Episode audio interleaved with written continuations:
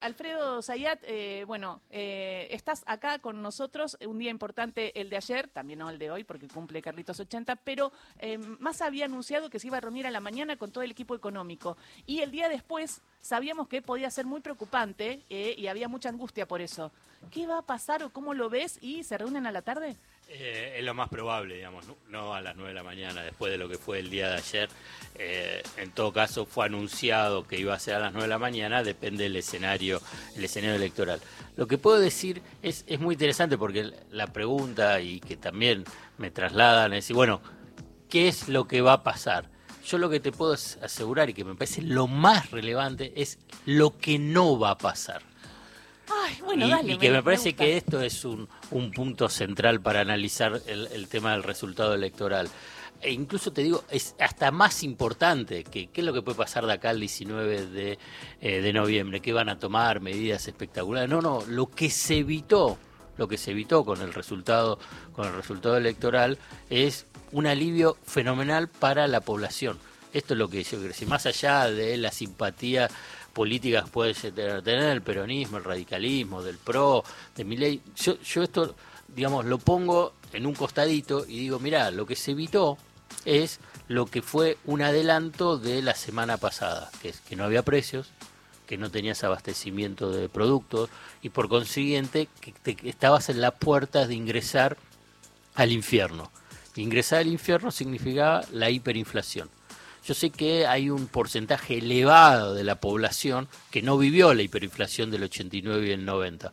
Entonces dice, ¿y entonces ¿y qué me estás diciendo? Nada, es difícil transmitirlo porque cuando uno la vive y lo transita o la estudia, porque no es que solamente Argentina tuvo hiperinflaciones, eh, digamos, es dramática. No es nada de lo que uno puede imaginarse.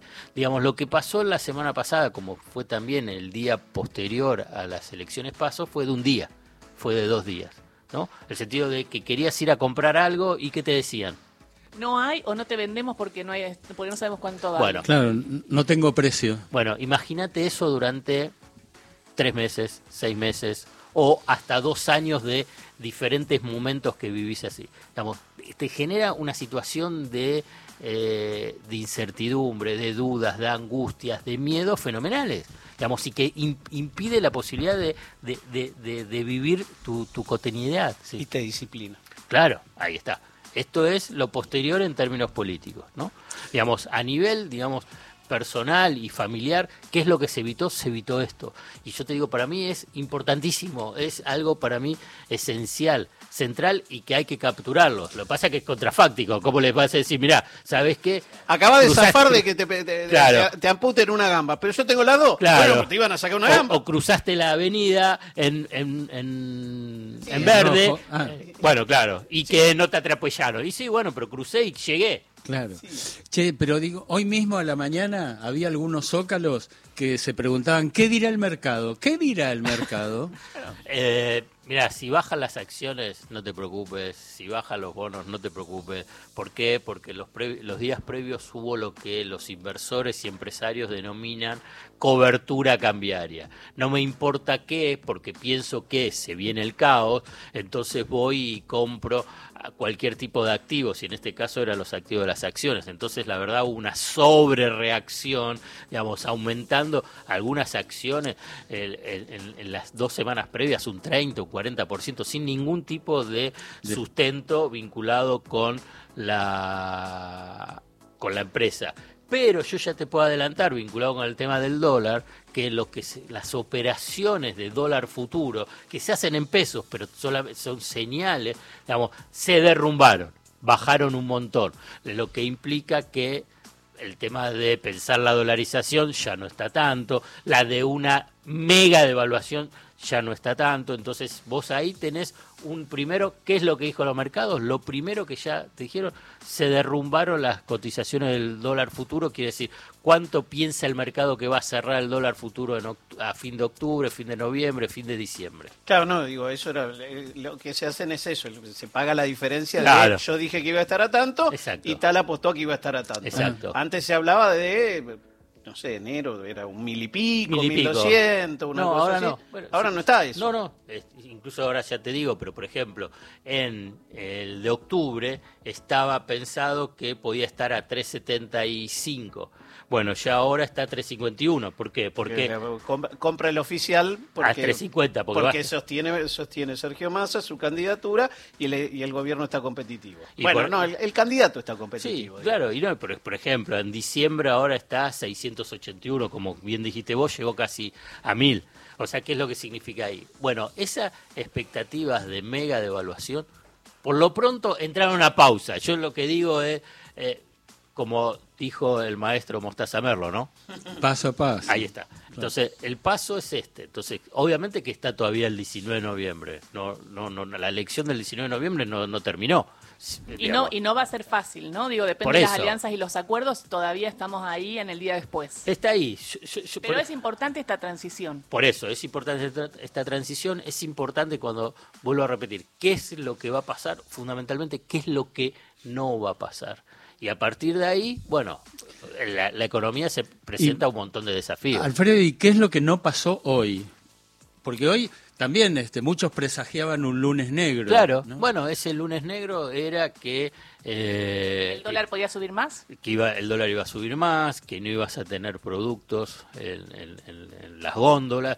Ya vos fíjate que era- no había desabastecimiento, pero ya te instalaron que, eh, que podía haber desabastecimiento. ¿Y qué pasa? Idea- Obviamente fue que la gente va desabastecimiento. corriendo. La idea, la idea de que parecía que venía un tornado, que había que abastecerse papel higiénico y todo lo demás. Ayer las colas para cargar nafta eran Bueno. increíbles y las colas en los supermercados comprando y llenando el carrito sábado domingo también Bueno. impresionantes. Pero bueno, ahí yo puedo entender igual, lo hablábamos con, con Horacio ayer, digo, y, cuánto entendíamos el, el accionar de la gente. Y, y no nos olvidemos que hubo algo muy, pero muy importante, que fue eh, la, mm, lo que dijo Javier Milei, llevando una corrida bancaria que fue muy, muy irresponsable y que eso también hizo doler mucho y generó mucha incertidumbre en los argentinos y argentinas y que muchos fueron al banco también a sacar sus Obvio, pesos. obvio. ¿no? Y, y- y desde el gobierno decían, no, el banco es sólido, vos explicabas, no es esto como el 2001, esto no puede pasar, ahí está la ley de canje, el banco es sólido y sin embargo aparecía ese miedo, ¿no? Y pero porque no, no, yo, yo comprendo, entiendo ese comportamiento. Si vos agarraste en este- lo-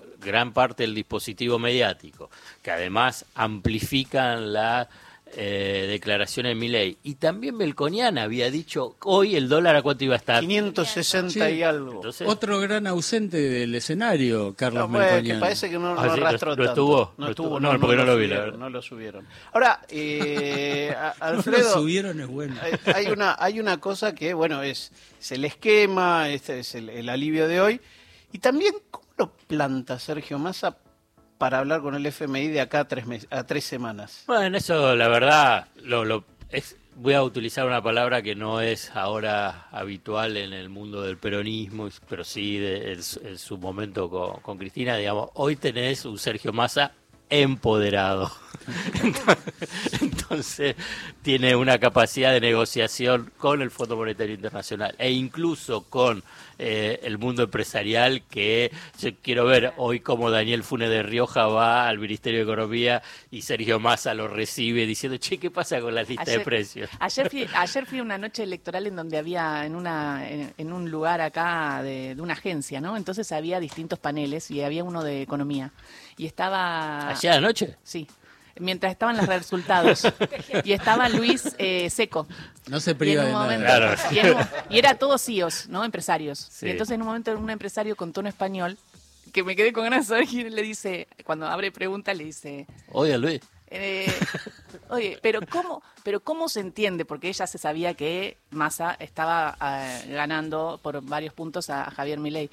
Pero, oye, ¿cómo se entiende que gane cuando tiene inflación? Es el Claro, gobierno que está bueno, re mal y, y no sé qué. Y entonces eh, responde la magia.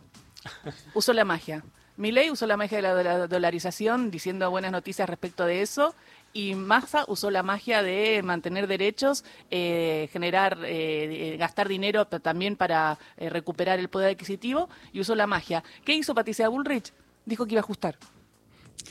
Eh, hablando de empoderamiento, palabra Pero te, que... ¿qué te pareció? Muy divertido, ¿no? Sí, no, Digo, no, lo de la total. magia. Sí, Digo, no, sí. sé- no, no tienes que estar de acuerdo, pero lo de la magia es divertido porque hay, hubo algo de milagro también. Eh, Yo creo que sí, ahí ese milagro que va a ser estudiado por eh, cientistas. Rompió los manuales de ciencia política. Claro, cientistas políticos diciendo a ver cómo es que podés ser competitivo eh, con los datos eh, económicos globales, ¿no? De inflación, pobreza, dólar e incertidumbre económica y e interna en la propia coalición de gobierno, que hasta ayer mismo no quedó eh, de ausente, ¿no? No, no, claro, con las declaraciones de la, De- de de- la vicepresidenta. No, decía justamente que había utilizado Alfredo la palabra empoderamiento y en el 2011, un día como hoy, quien se sentía muy empoderada, el día de mi cumpleaños del 2011, era reelecta Cristina Fernández de Kirchner con 37 puntos de ventaja sobre el socialista Hermes Wiener. Ya había ganado las PASO. Las PASO se habían eh, puesto en práctica por, por primera vez y Cristina las había ganado con el 50%. Bueno, ese día... eh, Ta- también este fue una, una hermosa mañana. Hermosa mañana, ¿verdad? ¿Cómo estás? ¿Cómo la estás pasando? Y la estoy pasando, te digo, yo eh, a veces tiendo a pensar que no me merezco todo esto, pero Pero, pero, sí te lo mereces. a veces sí, a veces me- Ahí está, muy bien, muy bien. ¡Canta! ¡Vamos! Le sale. No, Va, pero afuera aparte- culpa judía. digo digo, le estoy tan agradecido a mucha gente, le estoy agradecido al laburo este que elegí desde que era chiquito. eh, A la vida. Sí, bueno, desde Pero ya- Carlitos, vos sos un prócer del periodismo, eso es lo que, aunque no te lo creas, digamos, de la radio, del mundo de la gráfica, Y digamos, ha lo- sido una, una, una- una- un faro para muchos de los que nos dedicamos a- al periodismo. Bueno, lo digo ahora públicamente porque vos lo hiciste como, eh, me diste el pie, pero digamos, es, es difícil, yo te entiendo, cuando decís, bueno, pero yo me veo de otra forma, pero uno también es cómo lo ven los otros. y, y cuando además tenés una exposición pública y a la vez una trayectoria la que tenés, que es larguísima, digamos, de- por todos los ámbitos vinculados con lo que es la comunicación. Si ya hasta supera el tema del periodismo, bueno, eh, te la tenés que creer. Bueno, pero Elijo digo, creer. Además, este, eh, vos lo vas a entender bien. eh, también le estoy muy agradecido a mi papá que me hizo de Racing. Ahí está, sí. Bueno, después del noticiero viene el momento ULA porque están los tres, está el tesorero, está el presidente, está el vicepresidente. 11 de la mañana llegan las noticias.